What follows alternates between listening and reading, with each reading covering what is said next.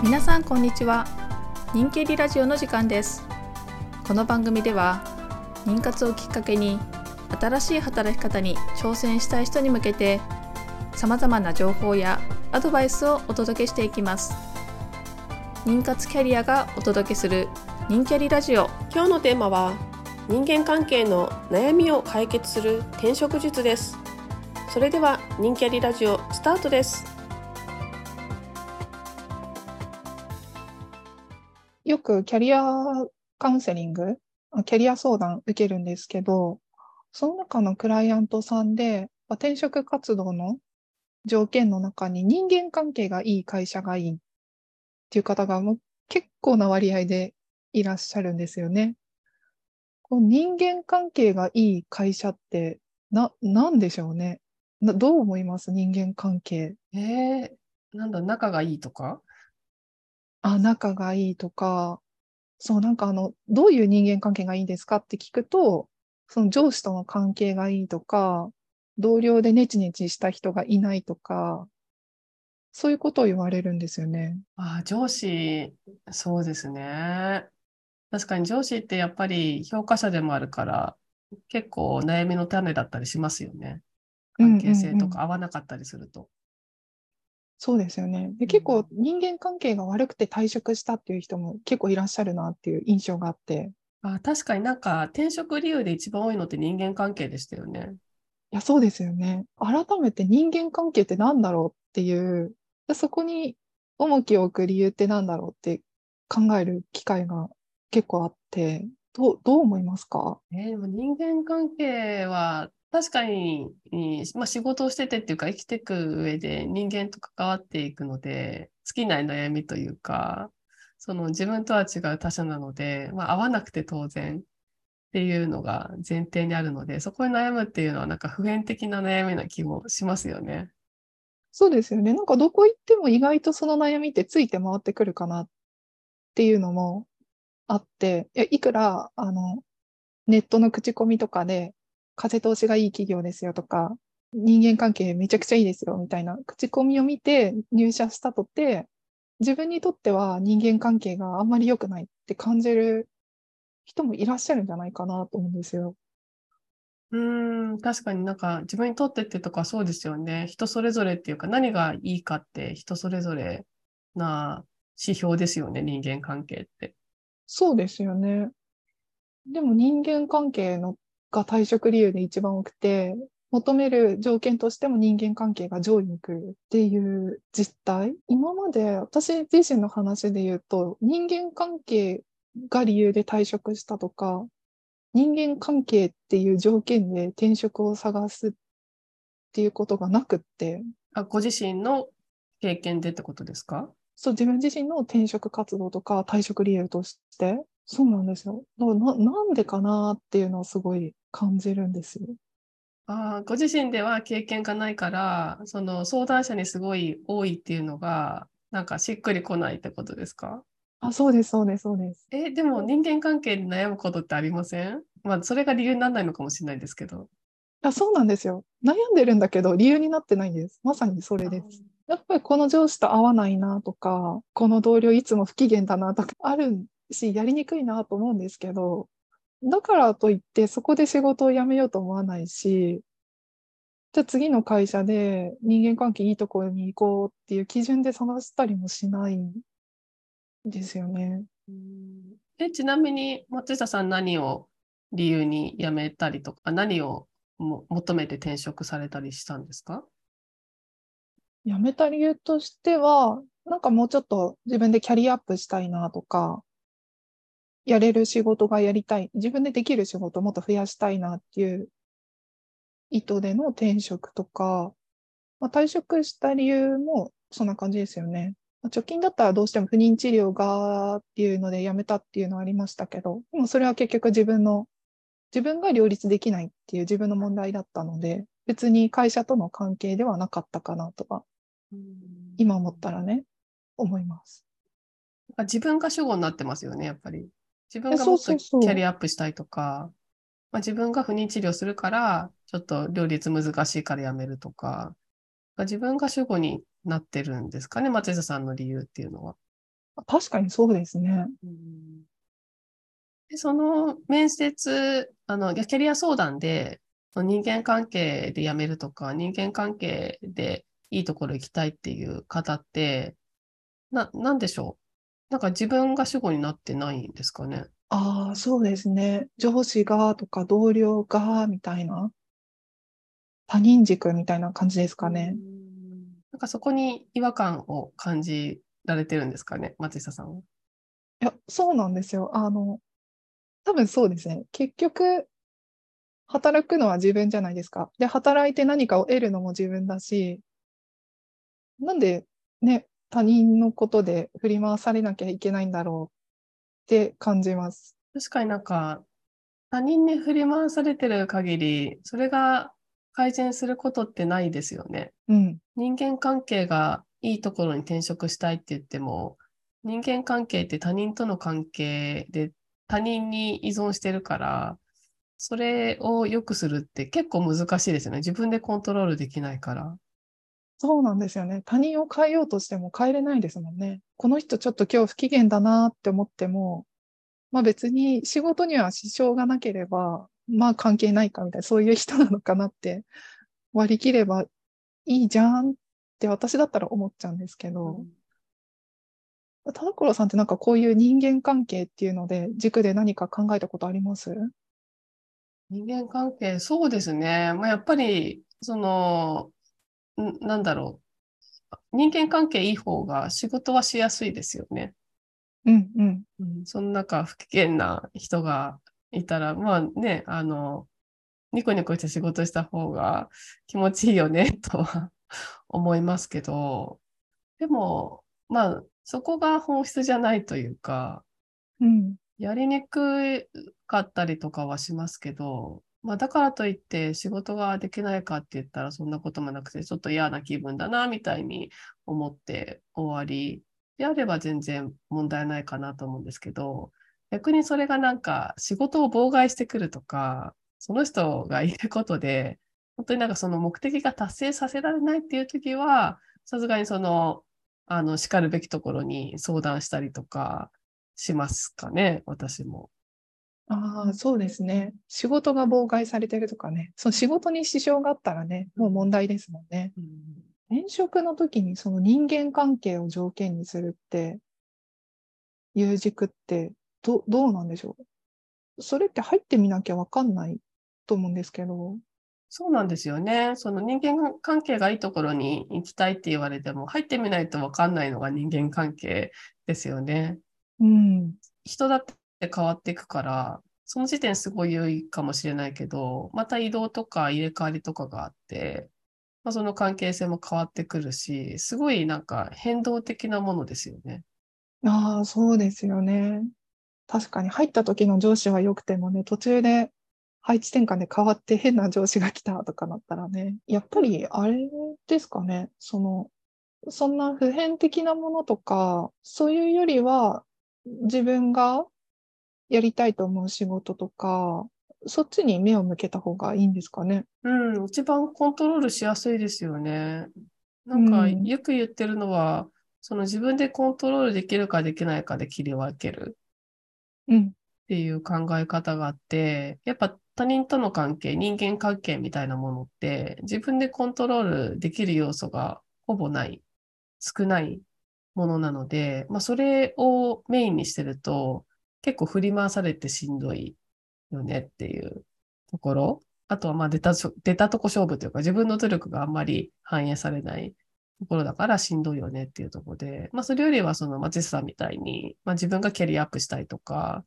まああの両立しやすいような仕事をしたいとか、まあ自分起点になってれば、それって、あの、コントロールできるし、努力もできるので、改善しようがありますよね。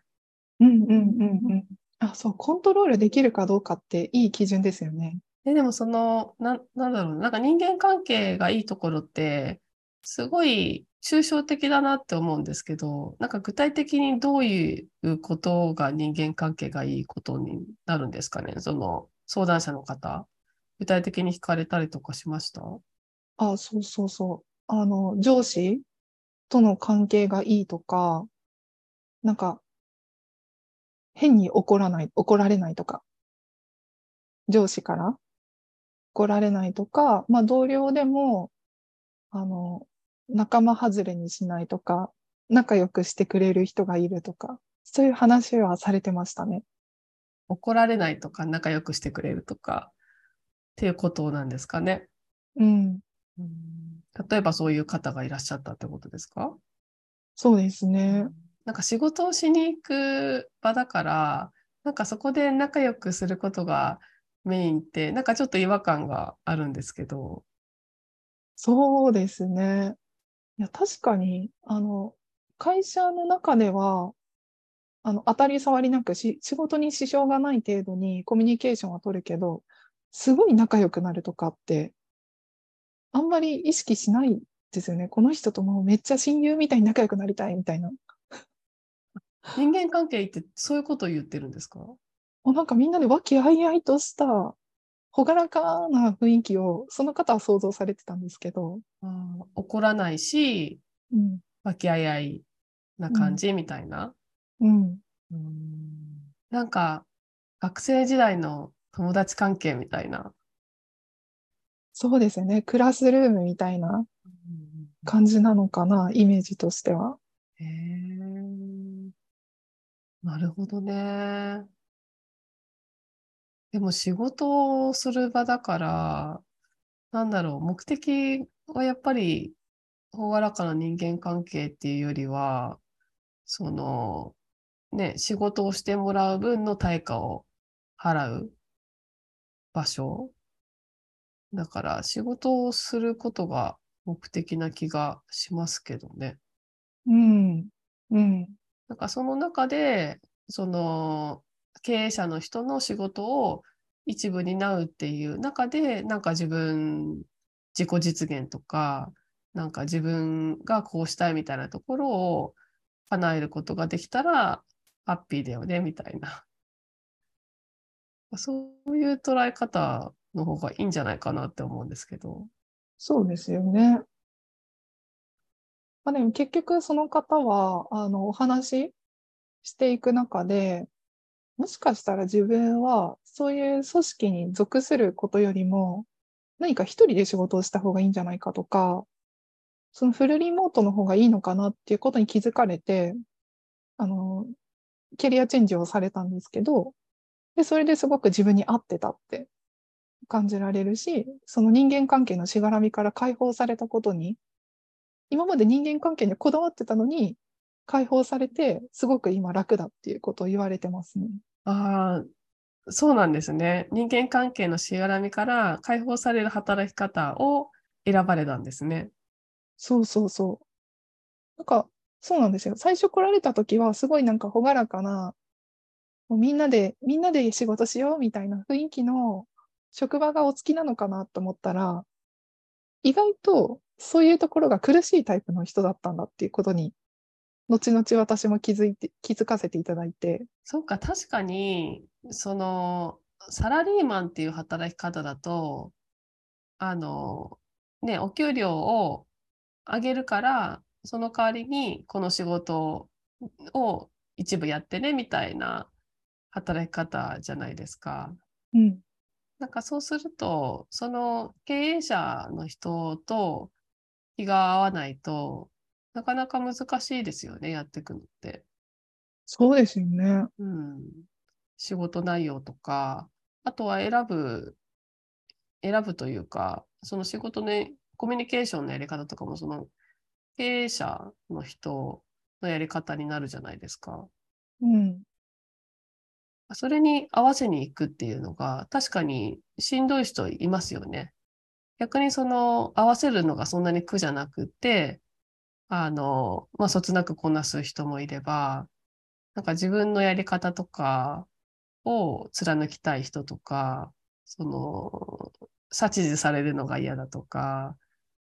なんか人間関係を、あの、密に、密な職場にいるのが嫌だとか、そういう方もいらっしゃいますよね。うんうんうん。まさにそうですよね。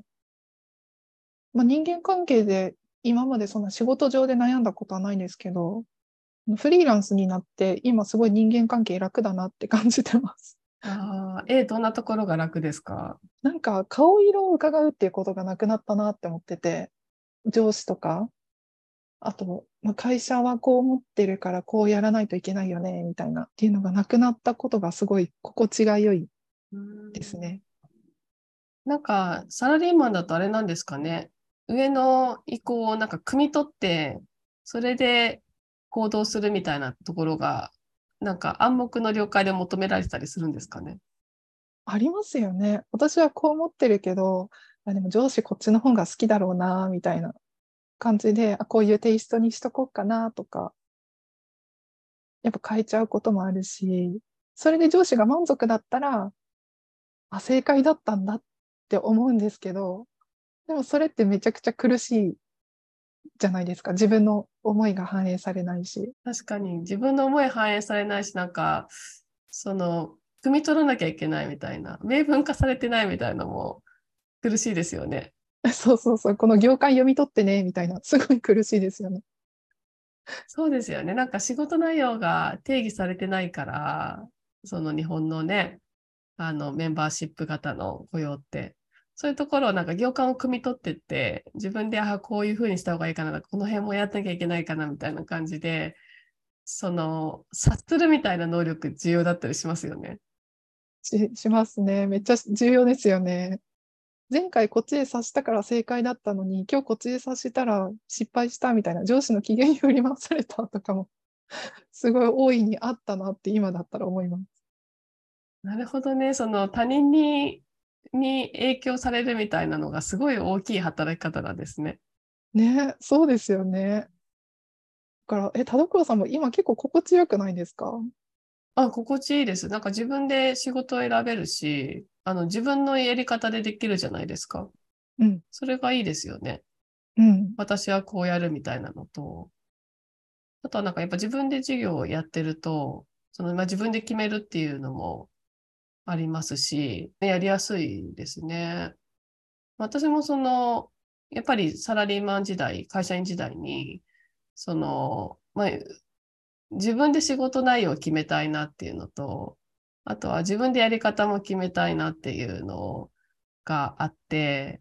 なんかそれってやっぱサラリーマンっていう働き方だとあの無理だったから起業しようってなったんですけど、まさにそういう部分かもしれないですね。うん。そう、だから人間関係で、そこ基準に仕事を選んでる人には、一回なんか会社員から離れてみたらどうって言いたくないですか？あ、思います。常識として、その会社員になるっていうのが刷り込まれてる気がしていて、その雇用される、雇用されてお給料をもらうっていうのが働くってことだよみたいなのが、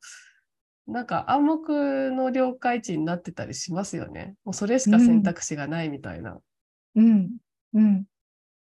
でもそこから一歩外に行ってみると、全然そんなことなくって、その独立して働く、その雇用されずに働くみたいな働き方って、いや、全然あるじゃんみたいなことに気づいて、なんかそっち自分で決めたいとか、その、煩わしい人間関係嫌だなみたいな人にはすごい向いてますよね。いや、向いてますよね。今すぐ会社員抜け出せない人には、なんか副業とかもね、いいですよね。ああ、いいと思います。なんか嫌になっちゃう原因って、あの、そのことしか考えないと嫌になっちゃうじゃないですか。で、その会社の人間関係っていうのが全てになっちゃうと、もうそのことだけ気になっちゃって、ああ、あの人あれが嫌だ、これが嫌だって、なんか嫌なところがすごい気になるんですけど、でもなんかもう一つ他の人間関係、あの仕事関係みたいのがあると、なんかちょっとあの客観的に見れるっていうか、一段上に上がって見れるっていうか、なんかこっちの仕事では、なんかこの人こういうところが嫌だったけど、なんかこっちの仕事と比べると、こういう部分はいいよねとか、なんかちょっと引きで見れるっていうのありますよね。そうですね。いや、まさに副業とかあの転職活動ね、ちょっとやってみるっていうのもね、客観視できていいですよね。うん、いいですよね。今日の人気ありラジオいかがでしたか？感想や私たちへの質問今後扱ってほしいテーマなどぜひコメント欄にお願いします。もしこのチャンネルを気に入っていただけたらチャンネル登録高評価よろしくお願いします。妊活キャリアでは妊活をきっかけにキャリアを考えたい人が集うオンラインサロン妊キャリや妊キャリメンターへのオンライン相談などのサービスを提供しています。詳細は概要欄をご確認ください。最後までお付き合いいただきありがとうございました。また次回お耳にかかりましょう。